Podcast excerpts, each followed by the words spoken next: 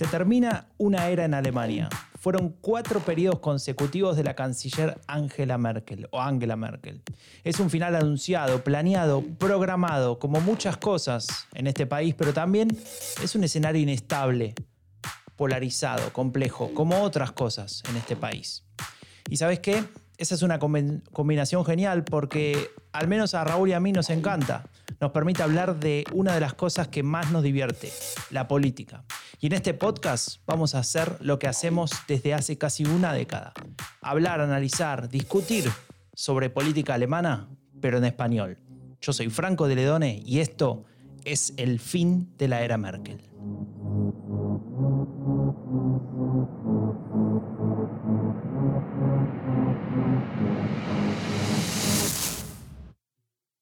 Willkommen. ¿Qué tal, Raúl? ¿Cómo estás? Bienvenido, regresado. ¿Con coronavirus, sin coronavirus? No, me hice el test en el aeropuerto y en 36 horas la eficacia alemana me envió el resultado negativo, así que tuve que ir a trabajar el lunes por la mañana. Ah, muy bien. Bueno, me alegro por vos. Imagino que lo habrás pasado bien y habrás estañado el podcast. Yo te tuve que reemplazar. Creo, que, creo haberlo hecho bien. Tuvimos cerca de 10.000 visitas el último episodio. Es el más escuchado. Sí, estamos pensando seriamente en descartarte y buscar un reemplazo, porque evidentemente no sos el factor que hace que suban las visitas, ¿viste? Pero bueno. No, no, soy el factor AFT. Claro, tal, cual. Y bueno, hablando de factor AFT, em, creo que hoy estamos con, con, alguien, nos está acompañando a alguien. El otro día, al final del, del episodio, dije que iba a haber una sorpresa. Eh, buscamos, no encontramos, entonces eh, agarré y lo llamé a Andreu. Hola, muy buenas noches, ¿cómo estamos? Pero para, Andreu tiene su propia, tiene su propia música, ¿sabías? Porque eres un buen chico. Por favor.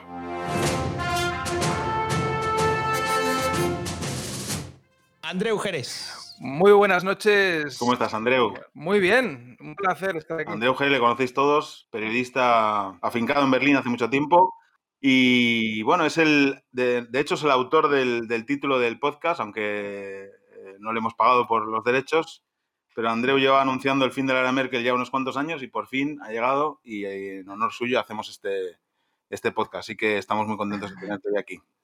No, no, contento estoy yo. Lo que no sé si tomarme lo que acabas de decir como, como un cumplido o como, como una afrenta, pero bueno, me lo voy a tomar bien. Tómatelo como plagio, que es lo que es. Yo, lo, que, lo único que estoy pensando en, en pediros royalties, porque primero, si me creo lo de los 10.000 oyentes, yo creo que aquí hay un potencial económico que puedo sacar, del cual puedo sacar provecho. que no sé si eh, querérmelo lo de los 10.000, ¿eh? Por otra parte. Bueno, después publicaremos eh, los screenshots en nuestro blog en eleccionesenalemania.com y, y vas a quedar en, en ridículo, básicamente. Bueno, no, será ni la primera ni la última vez, así que está todo bien. que, no cumplimos nuestras promesas o que quedas en ridículo. Bueno, déjalo ahí, déjalo ahí. No, no, yo solamente quería decir, antes de que sigas con la introducción, quería decir que yo ahora mismo me siento como Ansu Fati al lado de Leo Messi. He cumplido un sueño, estoy jugando junto a los mejores. no, yo, yo ya de puestos a los cumplidos, que habéis terminado el, el podcast de la transición alemana. Soy uno de vuestros oyentes, de vuestros también miles de oyentes. Y os tengo que felicitar porque, vamos, es un documento de, obligada escucha. ¿eh? La verdad es que habéis hecho un curro guapo. Os quería felicitar ahora en serio, ¿eh? que hay que ponerse en serio de vez en cuando. Muchas gracias. Y está muy bien, está muy bien. Felicitaos a vosotros y también a, a Estación Cosmos, Estación Sur, para, por haber promovido eso, ¿no? hay que hacer formación política y que la gente joven, esta gente joven que solo le gusta el botellón, se entere un poco de lo que pasa en el mundo, hombre. Hombre, a mí me gusta el botellón y la política. Yo creo que son cosas compatibles, ¿eh? también te lo digo. Bien, venga. Brindemos. Yo tengo una copa de vino aquí. Ahí está. Salud, compañeros. Por transición alemana, que, bueno, para el que no lo conoce, eh, la transición alemana es un, es un podcast eh, paralelo a este que, que, justamente tendrá su último episodio este, este fin de semana. Eh, con Andreu, conmigo y con, Alejandra López y, los demás chicos de Estación Sur. Es un podcast que se ocupaba de los 30 años de la reunificación y que es el tema de hoy. Hoy tal vez no lo vamos a encarar con tanto rigor y con tanta profundidad como, como en esos 12 episodios de la transición alemana, pero sí tenemos ganas entre entre nosotros tres de contar eh, algunos elementos ¿no? sobre los 30 años de la reunificación, que para Alemania es eh, uno, días, uno de los días más importantes de su historia reciente. De hecho, mañana, que es el día en que se cumple, es feriado y yo eh, me olvidé de comprar tiramisú, así que no sé, hasta el lunes no voy a poder comprar. Andreu, contame, Em, uno de los primeros elementos que uno piensa cuando piensa en la reunificación es en la caída del muro, pero esto pasa un, año después, en realidad, la reunificación, o casi un año después. Em, y 30 años más tarde, que es de alguna manera uno de los elementos que tenemos en nuestro podcast cuando analizamos el tema, es preguntarnos si todavía siguen existiendo dos Alemanias. Es decir, si, si esta reunificación es tal o si hay tantos eh, espacios todavía para mejorar que, se podría seguir pensando en dos diferentes. Mm. Bueno, a ver, si nos ponemos, eh, a, digamos, a analizar lo que es Alemania en el año 2020, yo personalmente diría que hay muchas más de dos Alemanias, hay muchas Alemanias posibles, y más teniendo en cuenta que este país está abocado a la inmigración, ¿no? Por ejemplo, yo soy alemán de adopción y también soy español, tengo también un poco de identidad catalana y mi hija tendrá también una identidad pues diversa, con lo cual vivimos en un país donde es difícil hacer clasificaciones y cada vez más en un mundo globalizado. Pero si nos ceñimos al tema de la reunificación, yo creo que es evidente, y lo dicen las cifras y lo dice también eh, el sentir de, las dos Alemanias, sigue habiendo dos países. Eh, sigue habiendo dos países que han convergido en los últimos años, pero es innegable que, que sigue habiendo una división no solamente entre las generaciones que que fueron socializadas en la RDA, sino también incluso en las generaciones posteriores. Y eso lo dicen estudios, bueno, hay, numerosos estudios eh, que así lo apuntan. Y ya si nos vamos al plano puramente material, eh, pues las diferencias están ahí. Diferencias de salario, diferencias de pensiones, diferencias de desempleo, etcétera. Ese sería un poco el resumen que yo haría. De y si salimos de lo material, hay, otras diferencias, ¿no? Tal vez más simbólicas, culturales.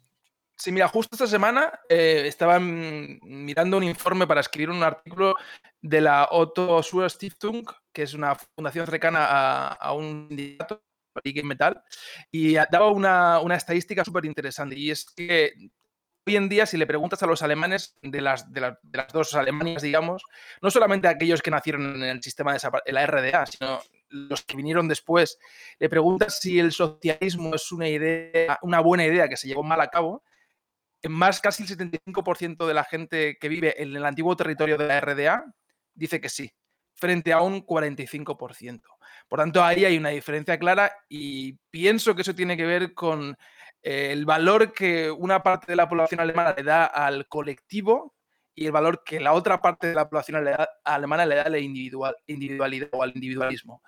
Y eso, por ejemplo, que tengo familia germano oriental, lo veo también. Eh, veo que el valor de la familia, por ejemplo, eh, y el valor del colectivo mm, tiene más peso que en algunas familias eh, germano-occidentales que he conocido. Evidentemente, estoy generalizando, pero en toda generalización y en todo, en todo, en todo estereotipo hay una verdad.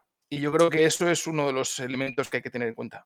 Claro. Hablamos con Raúl hace, un rato cuando estábamos preparando un poco, con un poco estos temas y nos acordábamos de, las elecciones en el este de Alemania, ¿no es cierto, Raúl? Y estos resultados, digamos, estos exit polls donde se le preguntaba a la gente, eh, bueno, vos te, te, sentís ciudadano de segunda clase y dos tercios de las personas votaban que sí, ¿no? Y si mirás efectivamente en quién vota a AFT, al partido de ultraderecha de ese grupo, el porcentaje es aún más alto. ¿Vos cómo lo ves, mm. Raúl? Sí, bueno, hay ese, estigma del que hemos hablado muchas veces, ¿no? De la sentirse ciudadanos de segunda clase o, pensar que los, ciudadanos de la Alemania occidental los ven así, ¿no? Y, obviamente eso se traduce en, bueno, en, luego en los resultados electorales y en, digamos, en la agenda de cada parte del país. Sigue habiendo dos Alemanias o muchas Alemanias, pero dos seguro, porque electoralmente la, lo hay, ¿no? Porque económicamente lo hay, porque simbólicamente también lo hay y porque tampoco hace tanto tiempo, ¿no? En, en 30 años de reunificación ha habido tres canciller. ha habido Helmut Kohl, Schröder y Merkel. Eh, mm. Tres personas que, han dirigido los destinos de, la Alemania unificada. O sea, es un periodo todavía muy corto en el que todavía hay heridas eh, sin cerrar obviamente económicas, pero también simbólicas, y mm, los ciudadanos de la Alemania Oriental vieron cambiar completamente su vida y los de la Alemania Occidental no. O sea, ellos siguieron con, la vida que tenían en todos los sentidos y los otros, los ciudadanos de, la antigua RDA, pues la vieron cambiada completamente. No quedó nada en la reunificación de la RDA. Eh, no sé si el muñeco este que anunciaba las buenas noches a los niños quedó. pero sí, pero muy poco, muy poco más, ¿no? Entonces, eh, lo que para unos es la reunificación, para otros es la absorción, la sumisión, eh, bueno, y eso es difícil de aceptar, sobre todo para los que lo vivieron en directo, pero también se traslada a las siguientes generaciones, a la, gente joven, ¿no? que, además ve como en sus estados, eh, en los estados del este, eh, pues hay menos futuro, digamos, eh, menos que en, los del oeste, y eso se, se, mm. traslada también políticamente, ¿no? O sea, es algo que está todavía sin cerrar y, lo hablamos el otro día, ¿no? como cuando hay dirigentes de, como, tan importantes como Robert Habeck, de, uno de los dos dirigentes de los Verdes, que dice, que reconoce que no sabe cómo hablar a los alemanes del este, pues hombre, después de 30 años, igual podrían haber aprendido a hablar, ¿no? Está mal que yo lo diga porque llevo aquí unos cuantos años y no sé hablar alemán todavía, pero, es decir, mm. em, no sé, eh, no se le ha prestado la atención necesaria, creo. Em, estaba claro que, que había síntomas que, decían que, había algo problemático y, el, bueno, el resultado de eso es, obviamente, el, ascenso de AFD en esos territorios, eh, que es, digamos, el, símbolo más, más importante de, que algo falla ahí, ¿no? ¿Puedo, ¿Puedo intervenir, Franco? No, pero hacerlo igual. Mira, sobre el tema de AFD, eh, se ha filosofado mucho sobre por qué AFD eh, consigue el doble de, resultados o dobla sus resultados en el oeste, porcentualmente, que en el este que en el oeste. Y primero habría que decir a, los miles de oyentes que, es injusto decir que AFD es un fenómeno exclusivamente germano oriental. Porque si vas a la cifra total de votos, te vas a dar cuenta de que hay más votos eh, de, de AFD en el oeste que en el este, pero porcentualmente sí que tienen más peso en el este que en el oeste. Dicho esto, dejando claro que AFD no es un fenómeno exclusivamente germano-oriental, cabe preguntarse por qué AFD obtiene porcentualmente más votos en el este que en el oeste.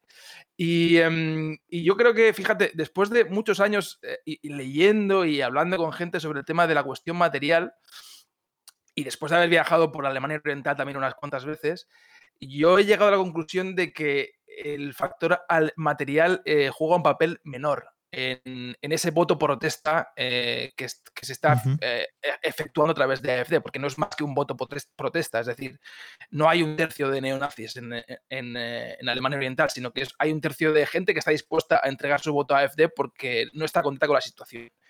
y yo creo que se trata más de una cuestión de representación o una cuestión de sentirse parte de un país o de no sentirse parte de un país. Y hay una gran parte de ciudadanos mm, de la antigua RDA que no se sienten parte de la, República Federal. Esta semana justo tuve la enorme suerte de participar en una charla con el autor de un libro que se llama Die Übernahme, eh, Ilko Sasha eh, Kowalczuk. Es un libro que de verdad recomiendo porque me parece que es fundamental leerlo si sabes alemán para, para entender qué ha ocurrido en Alemania en los últimos 30 años. Es un tipo que fue eh, un, activista eh, pro democracia, eh, totalmente opuesto a lo que fue el sistema político de la RDA, pero que años después ha hecho una reflexión de lo que ha ocurrido. Y él da un dato que es estremecedor. Y él dice, dijo en la charla, eh, Alemania Oriental es el único, lugar de, Europa en que la historia moderna ha sufrido una sustitución de su élite en tiempos de paz. Y en esa sustitución de su élite no se encuentran germanos orientales. No, no hablo ya de la gente que formaba parte del régimen, hablo de los ciudadanos del este, muchos de los cuales, la mayoría de los cuales de hecho estaban en contra del, régimen. Y sin embargo, la nueva élite que se ocupó eh, de la economía y de la política fue eh, básicamente importada de la Alemania Occidental, que forma parte de esa Übernahme, de esa toma que él describe en el libro, y que critica en buena parte porque eh, hubo una serie de fallas en esa reunificación que fue una reunificación a nivel, digamos, en el plano legal, eh, pero en el plano práctico fue más bien una toma, una, ¿cómo te diría? Una, una victoria de un sistema sobre otro y así se expresó en la, implementación.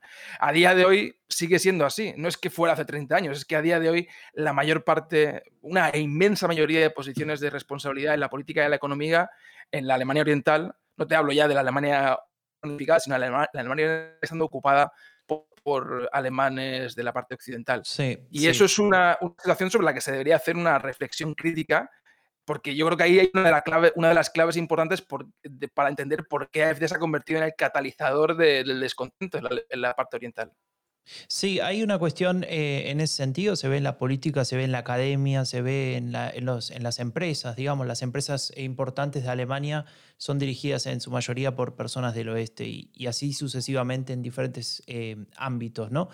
Eh, una de las cosas que, se discutía cuando se hablaba de esto en, estos últimos días era el nivel de expectativas y que tal vez ese nivel de expectativas que había al principio muy alto eh, es de alguna manera un factor explicativo de por qué algunos hoy, 30 años después, se, sienten decepcionados.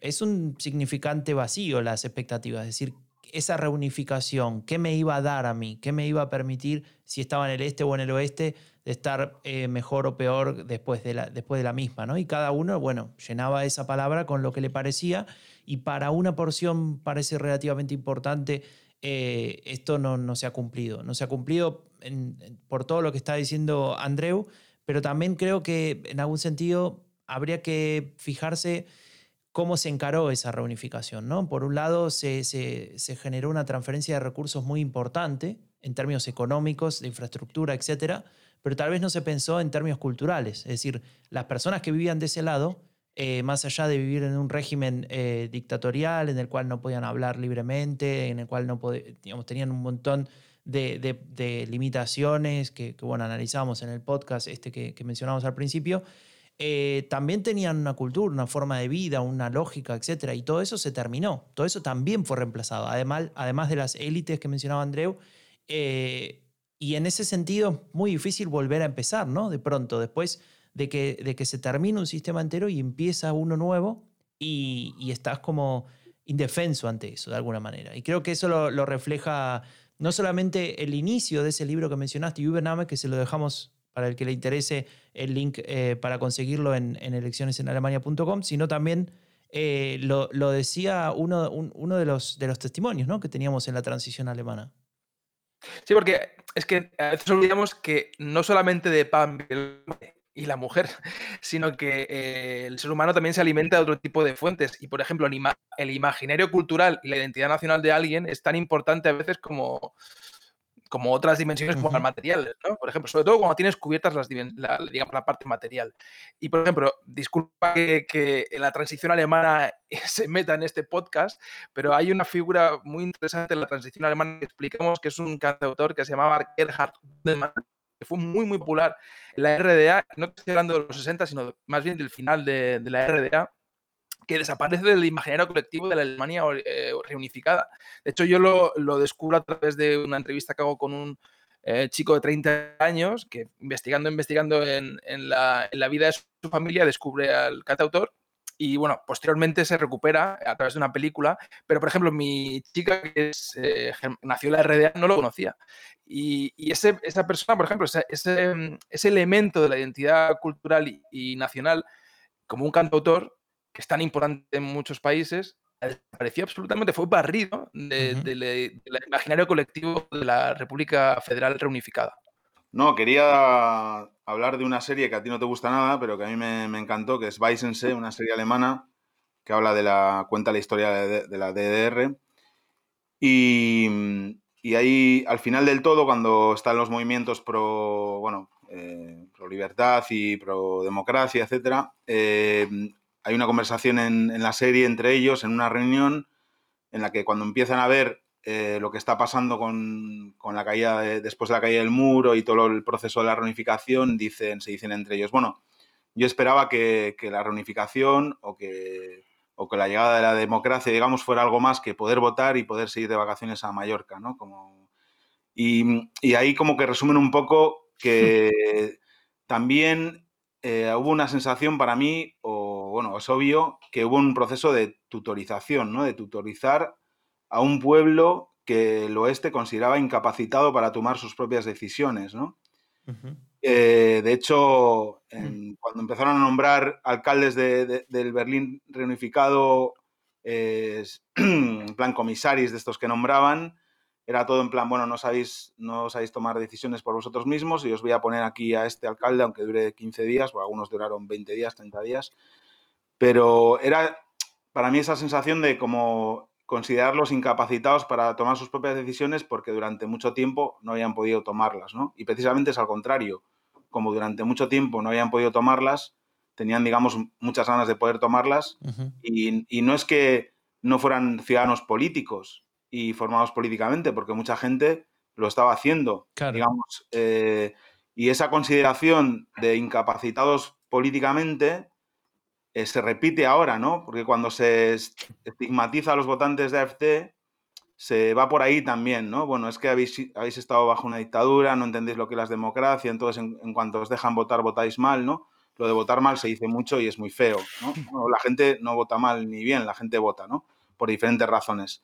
Y creo que, una cosa enlaza con la otra, ¿no? Y al final es todo el considerar eso. Y muchas veces cuando se hacen discursos desde el este, se, habla de eso, ¿no? De que, ellos son igual de ciudadanos políticamente formados que, en el oeste, pero no se ve igual. Y obviamente lo que decís, ¿no? Las élites políticas alemanas son, son todas de, del oeste, ¿no? Y eso tiene que, tiene que molestar, ¿no? En España tenemos el, el debate siempre eterno de que las élites políticas españolas son todas de Madrid, ¿no? El centralismo madrileño, etcétera, ¿no? Que también obviamente molesta a la periferia. Pues aquí es un poco parecido, ¿no? Pero claro, es algo que se prolonga durante 30 años y, que produce monstruos, ¿no? Como, como, vemos. Y que no sabe, y que nadie sabe cómo dar respuesta a eso, ¿no? Y, ni mm. siquiera, no sé, partidos como, como Dilinque, que nacen de ahí, ¿no? Que nacen en, en la antigua RDA y que han sido, digamos, hegemónicos en los estados del este y que ahora están perdiendo mucha fuerza porque no son capaces ni, de encontrar las respuestas a las preguntas clásicas, ¿no? Y, vuelvo con, mis temas eh, favoritos, ¿no? La, protección y la pertenencia. Responder a esas preguntas es clave. ¿Quién me protege y a quién pertenezco?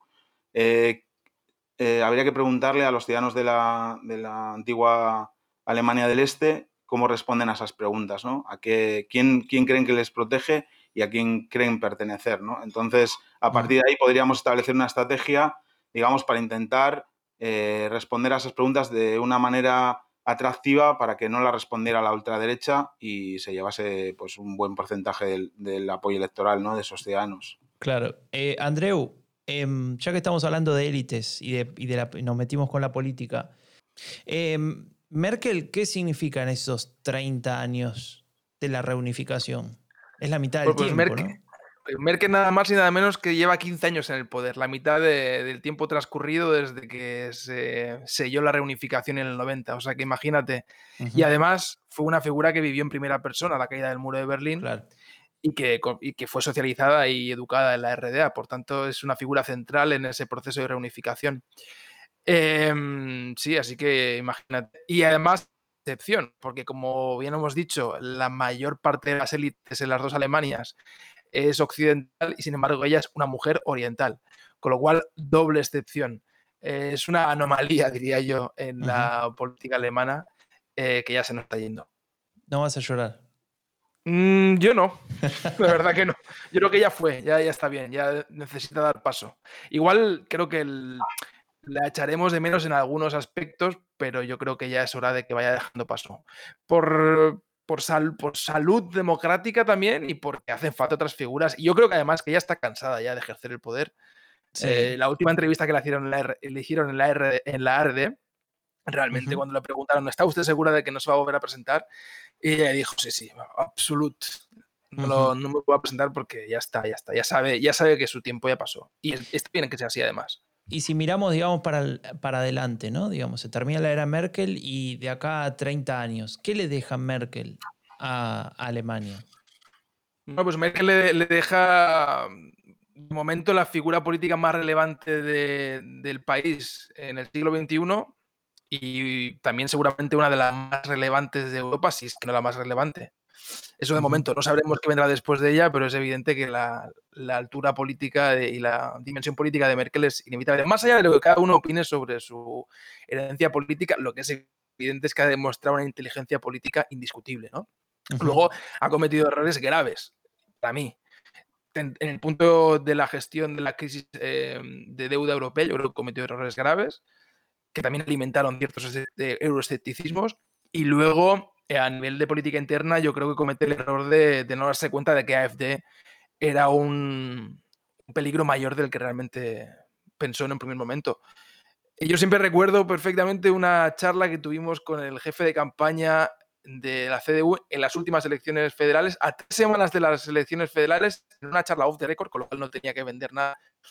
Eh, él eh, nos dijo que, que, bueno, que ellos no daban por eso que AFD fuese a entrar en el Parlamento Federal. Luego ya sabemos lo que pasó. Mm. Raúl, vos que tenés tantos años trabajando en política y que sos un, consultor intergaláctico, ¿le dirías a Merkel que, o le preguntarías por qué no dejó un líder para que la pueda suceder? No, claro que se lo preguntaría. El problema es que ella igual no sabe la respuesta, ¿no? ¿Pero le pasa a los líderes como ella o, no? O sea, ¿es, normal que, una persona con tanto peso como lo que decía Andreu después sea incapaz de tener un sucesor, de construirlo? Claro, porque ella, mm, digamos, ha encarnado perfectamente el espíritu de, su país o ha ido moldeando el espíritu de su país eh, en su, eh, a modo de su figura, ¿no? Ha, creado una Alemania merkelizada, digamos, ¿no? Y, mm, cuesta imaginarse la era post-Merkel. de hecho, la CDU, que posiblemente, si no pasa nada extraño, gane las elecciones, las va a ganar sin saber hacia dónde quiere ir. ¿No? Eh, hacia dónde quiere llevar Alemania. No sé si Merkel lo sabía, pero por lo menos parecía saberlo, ¿no? O sea, la, el que después de 15 años siga teniendo un 72% de, valoración positiva, eso es un escándalo democrático, o sea, eso me parece alucinante, o sea, eso no ocurre, no ha ocurrido nunca, o sea, em, rompe todas las reglas del análisis político, de, de la, de la investigación política, digamos, eh, porque, porque eso es algo que, no ha ocurrido nunca y no va a ocurrir. Y decía Andreu que, bueno, es una de las líderes más importantes a nivel europeo, yo creo que la que más, y también a nivel mundial, ¿no? Pero sin ella, la CDU pierde su, o sea, su gran capital político, eh, seguramente 10 puntos de, de apoyo electoral solo por su no presencia. Lo que pasa es que, bueno, los alemanes todavía creo que no son conscientes o no se quieren o no quieren serlo de que Merkel no se va a volver a presentar y la batalla que hay por su sucesión y por eh, ver quién es el próximo candidato, bueno, primero ver quién es el próximo líder de la CDU, pero luego quién es el próximo candidato, pues eh, la verdad es que no nos está dejando, eh, pues no está aportando mucho ¿no? al debate político alemán, ¿no? O sea, no, no hay no hay una visión de hacia dónde quiere ir Alemania. Eh, es verdad que Merkel ha aprendido durante estos años. La crisis de, la deuda europea le hizo quizá repensar muchas cosas. Se ganó muchas enemistades, sobre todo en los países del sur, con razón. Luego llegó la crisis de los refugiados y creo que, que la forma que, en la que tuvo de afrontar la crisis de los refugiados tuvo mucho que ver con la forma en que tuvo que, afrontar la crisis eh, financiera del 2008, porque, no sé, fue, digamos, una Merkel más, menos estricta, menos dura, mucho más abierta a cambiar sus, sus, dogmas, digamos. Y eso, al contrario de, la, de, su comportamiento en la crisis eh, financiera, que le, le supuso un gran apoyo por parte de los alemanes, que no querían que su que el dinero que pagan sus impuestos fueran a, rescatar a, los países del sur en peores condiciones por la crisis, pues luego le, quitaron otra vez su apoyo por, digamos, mostrarse abierta a, bueno, una, apoyar a, o hacer que personas que, no tienen nada puedan, eh, bueno, encontrar una vida nueva y oportunidades en, en, un país como Alemania, que económicamente, aunque tiene muchos problemas, y bueno, después de, que es algo que, ocurrió también en estos 30 años, después de la agenda 2010, que se rompió el país en dos, em, pues aún así es un país que todavía necesita profesionales, que necesita que la gente venga, que es un país que tiene que abrir, digamos, de manera eh, pues eh, seguramente condicional, pero tiene que abrir sus fronteras para mantener eh, su modo de vida, la, economía. Y, yo creo que ahí Merkel se va, digamos, con, los deberes hechos. ella piensa que se va con los deberes hechos, pero se va sin haber dejado claramente un, un sucesor o una sucesora para que continúe con, el trabajo que ya venía haciendo y eso la CDU, eh, a pesar de que va a ganar las elecciones seguramente el, próximo año, le va a costar mucho recuperarse de eso, ¿no? Claro. Ahí escucho que Andreu está comiendo algo, así que le, voy a hacer una pregunta rápido para que esté incómodo. No, eh, antes, de que me haga la pregunta, antes de que me haga la pregunta, para, solamente para, para como hemos empezado con un realismo futbolístico, con un símil futbolístico, me gustaría hacer un, un, análisis futbolístico de la figura de Merkel. Ojo, Merkel podría eh, sobrevivir en la Cancillería eh, a Messi al frente del Barça. Es decir, mm, podría ser, se podría dar la situación de que Messi se haya ido del Barça y Merkel todavía sea canciller de Alemania. Y eso dice mucho de, cuál es el peso político de esta mujer, ¿no? Dice mucho del peso político y dice muy poco de, de, Bertomeu, ¿no? Del presidente del Barça. Pero Vamos a cortar acá con esa parte, vale, eh, pero hay una cosa importante, una cosa importante que, que, que, Andreu, bueno, no lo dijimos al principio, lo tendríamos que haber dicho, Andreu es un, es un periodista ya consagrado, trabajó para, no sé, 25 medios de comunicación, trabaja en la Deutsche trabaja... Y uno de, la razón por la que lo conocí a Andreu fue cuando me vino a hacer preguntas sobre, sobre el Partido Socialdemócrata. Em, y, justamente una de las cosas que nos deja estos 30 años, digamos, si miramos así como, como la fase completa, es que estamos viviendo eh, una, una, suerte de, de, crisis gravísima del Partido Socialdemócrata, de la centroizquierda alemana, ¿no? Entonces, Andreu, ¿vos cómo lo ves esta situación de la socialdemocracia? Porque si bien hablábamos recién de que Merkel no preparó un sucesor, la socialdemocracia, ¿qué preparó en este tiempo si le tocase reemplazar a Merkel? Pues ha preparado una encadenación de derrotas constantes y, vamos, eh, inapelables. Y va a seguir en esa senda porque realmente no, no veo que haya aprendido. Eh, lo veo mal para el SPD y me sabe mal porque creo que es un partido que es necesario para mantener la estabilidad del país e intentar formar gobiernos de centro izquierda, que también creo que es necesario en este país, dar una alternativa a la CDU. Pero realmente, realmente es que es, casi imposible salvar al SPD de su, de su drama interno e inacabable, porque realmente es va cometiendo errores y tal vez el, digamos, el error eh, inicial, que es la, agenda, agenda 2010, como bien ha dicho Raúl, una vez que has introducido el paquete de medidas neoliberales, ok, reconócelo, lo hiciste mal, o al menos una parte de esas reformas estuvo mal para la clase trabajadora, asalariada, que es, digamos, una parte importante de tu electorado. Reconócelo e intenta enmendarlo desde el punto de vista de, tu programa, programática y, asume errores, pero em, no, consigue, no consigue despegarse de eso. Y después, eh, otro de los temas importantes del SPD es que no, no es un partido del siglo XXI. Es un partido que sigue anclado en, políticas de comunicación y, en una mentalidad política del siglo XX y no ha sabido, no ha sabido este, reinventarse, como sí que lo han hecho los por ejemplo, eh, el SPD no, ha sido capaz. Pero bueno, vosotros sois mucho más conocedores del fenómeno. Yo realmente lo veo, lo veo complicado para el SPD, lo llevo diciendo hace mucho rato. Ah, y otra, otra cosa que creo que fue un error gravísimo fue eh, aceptar una y otra vez eh, su entrada en grandes coaliciones. no creo que habría, hubiese sido mucho peor para el SPD haberse negado a entrar en la última gran coalición con Merkel y haber forzado unas nuevas elecciones o incluso un gobierno en minoría pero le, puede siempre, le puede la coyuntura y le puede, sí, le puede la presión, digamos. ¿Sabes qué es eso, Andreu? Eso es que no he pronunciado la palabra pasoquización. Me habéis dado un premio.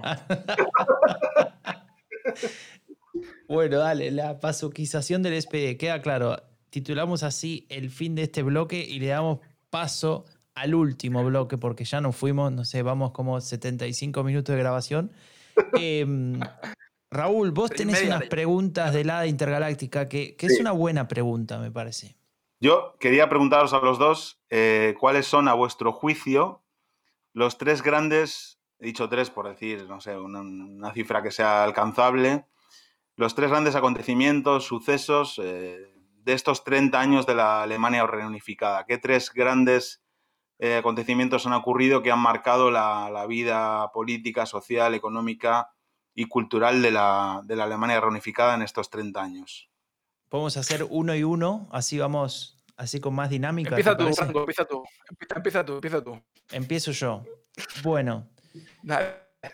Yo creo que un, a ver, en orden cronológico, ¿no? Yo pensé tres, pero en orden cronológico empezaría con em, el triunfo de Gerhard Schröder.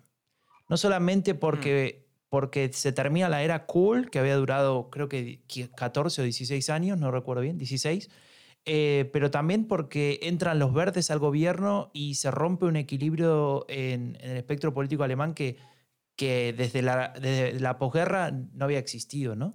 Entonces, em, me parece un elemento muy importante porque a partir de ahí se, genera esa nueva lógica dentro de la política alemana que se sostiene durante un tiempo. Hoy, como lo que estábamos diciendo, la caída de la socialdemocracia ya no, no lo hace un partido que ocupe ese rol, pero, pero creo que eso fue muy importante y también porque después, bueno, que Schröder eh, tuvo, tuvo un, digamos, un periodo al frente de la Cancillería que, que generó ciertas consecuencias para el resto de, de ese periodo. Ahí lo dejo. Es el actual embajador ruso en Alemania.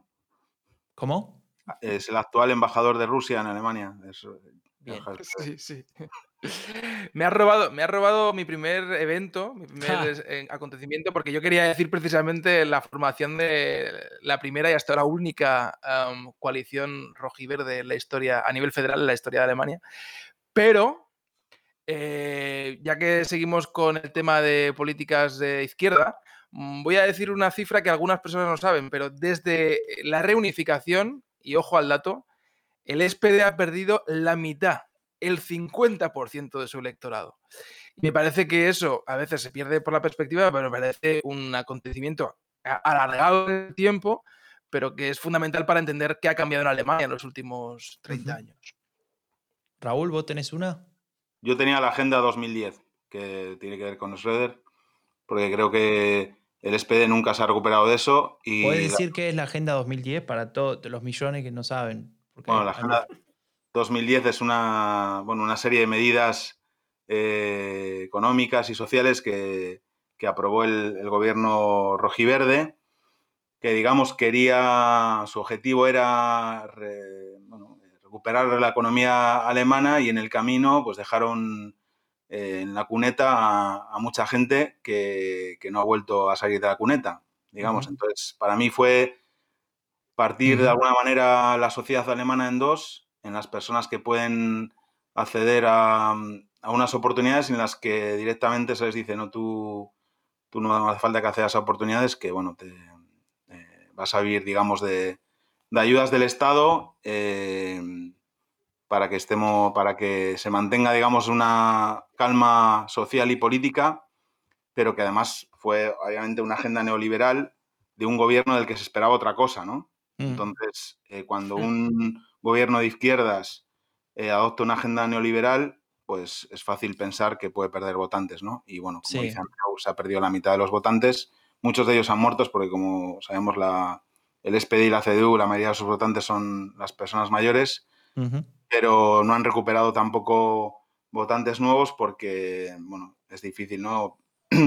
Para una persona joven apoyar un partido que, está anclado en el pasado, ¿no? Y que además tiene, no, ha, sido capaz ni de ni siquiera poner en valor lo que, lo que pudo hacer bien en su momento por Alemania y también en las grandes coaliciones cuando ha hecho alguna cosa que ha estado bien y que, que no se le distingue por nada, ¿no? ¿no? O sea, cuando si a mí me preguntan por qué votaría yo al SPD, pues no sabría muy bien por qué, ¿no? No, tengo ninguna razón objetiva para, votarlos, ¿no? Y yo creo que la Agenda 2010 sigue pesando como una losa en la, en la Billy Brandt House, en la sede del SPD, y no saben cómo, cómo salir de esa. ¿no?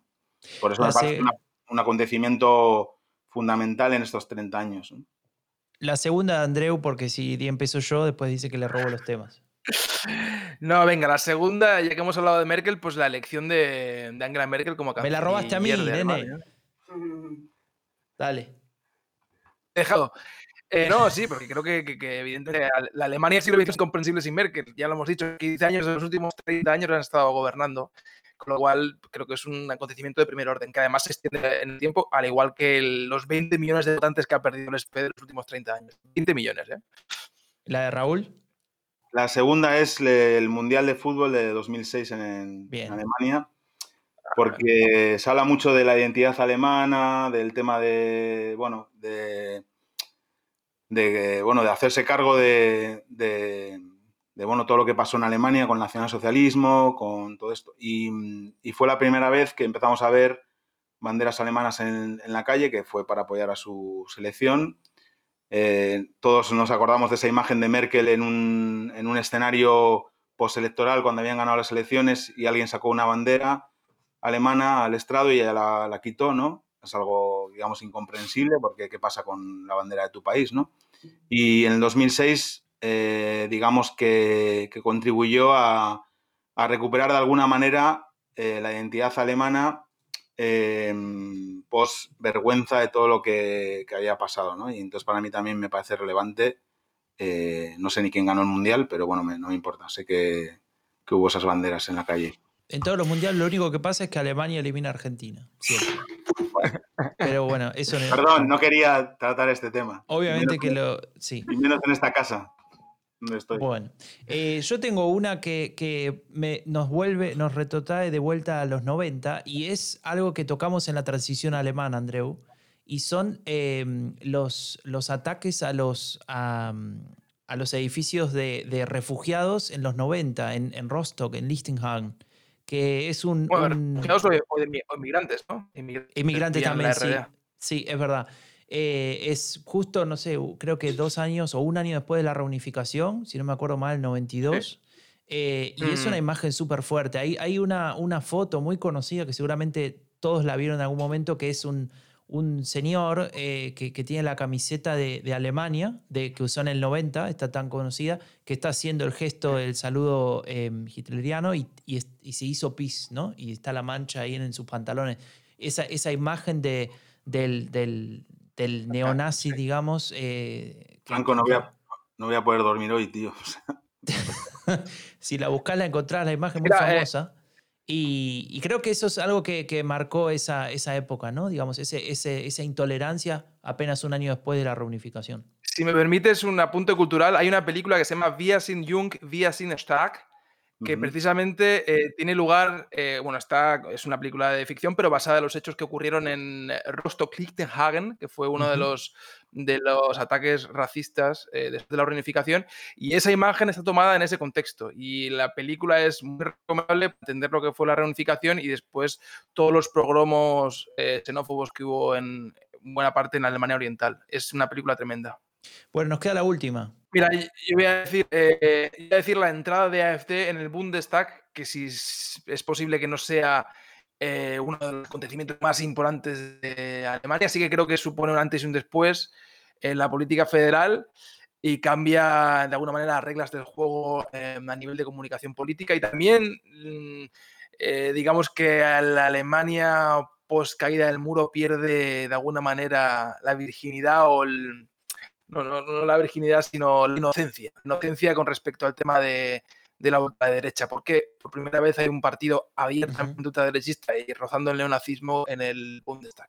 Yo pensé que ibas a decir que salió el libro Factura FT, pero bueno, sería algo. Bueno, es, pero nosotros anunciamos, nosotros anunciamos ese, episodio, con lo cual son fenómenos unidos. Para mí, bueno, tiene que ver con la entrada de AFT que decía Andreu, pero bueno, es el Vía Safendas de, de Merkel que bueno, pues tuvo todas las consecuencias eh, que, conocemos para, Alemania y que a mí me gusta recordar que mm, a pesar de que es verdad que la CDU perdió pues mucho apoyo electoral en todo ese tiempo, porque hubo votantes, digamos, de, derechas de la CDU que, pensaron que era mala idea acoger a personas que vivían de, de sus países por la guerra o por el hambre.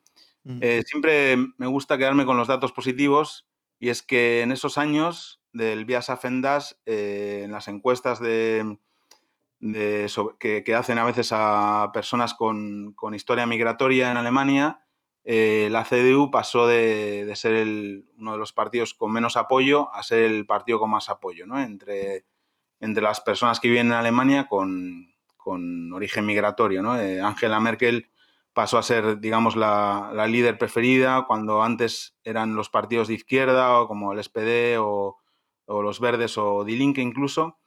Y hay un, dato que es que la, simpatía por la CDU entre, por ejemplo, las mujeres eh, turcas pasó del 2,9 al 47,6%, ¿no?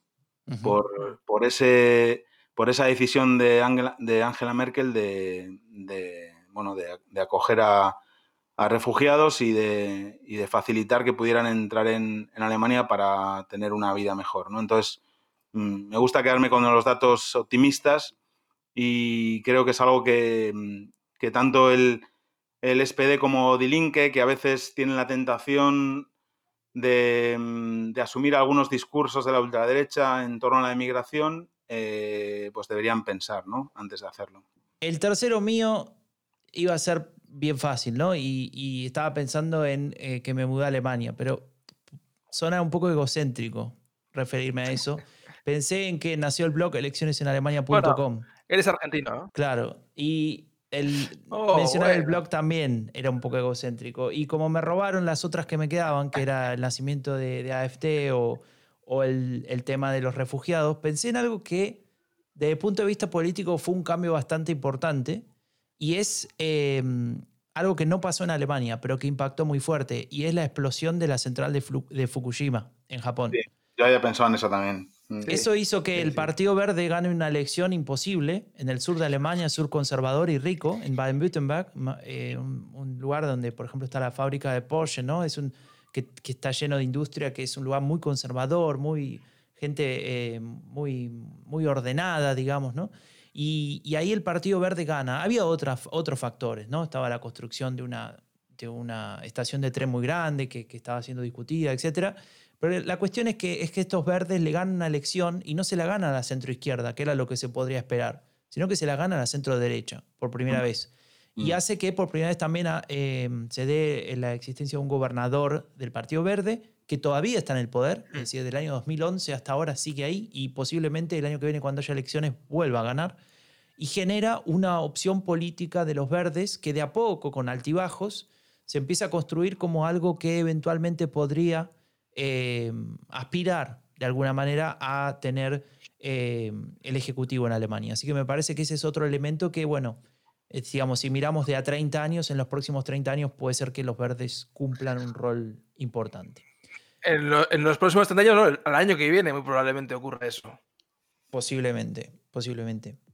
Pero eso da para otro capítulo de, de este maravilloso podcast. Claro que no te sale el nombre porque no lo puedes decir porque estás bloqueado.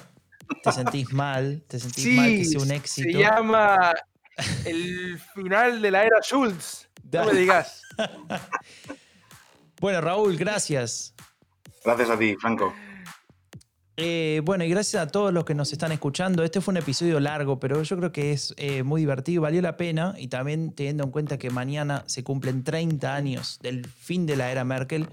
Eh, no, que se cumplen 30 años de la reunificación. Entonces, vale la pena que haya durado lo que duró. Bueno, hay que explicarle a la, a la audiencia que lo estamos grabando a las 10 menos 20 de la noche después de una larga jornada laboral con un par de copas de vino y charlando tranquilamente para que sepan un poco el contexto, ¿eh? que no es... El podcast normalmente lo grabamos a las 8 de la mañana un viernes y hoy lo estamos grabando ya a horas intempestivas para personas tan alemanas como nosotros. Claro, claro. Yo, llevo, un par de copas de más y estoy en mi mejor momento del día, ¿eh? también te lo digo. creo, creo. Amun Valencia. Bueno, Valencia. gente, nos vemos en una semana. Muchas gracias por estar ahí, por los mensajes, por el feedback. Recuerden que se pueden suscribir en Spotify, en Apple Podcasts, Dejen una buena valoración si pueden, nos ayuda mucho y cuídense en estos tiempos complicados de pandemia. El fin de la era Merkel es un podcast producido por Rombo Podcast. Si querés saber más sobre política alemana en español, visita eleccionesenalemania.com.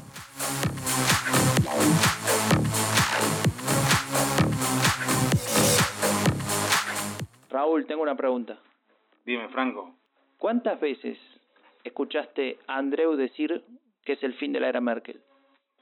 Eh, bueno, más de 100 creo. Más, ¿Desde qué año se puede decir que él lo dice? Desde antes que ganara Merkel las elecciones. no había nacido todavía yo. No había nacido Andreu. Chao, Muy joven. Bueno, este episodio fue un quilombo. Chao. Chao.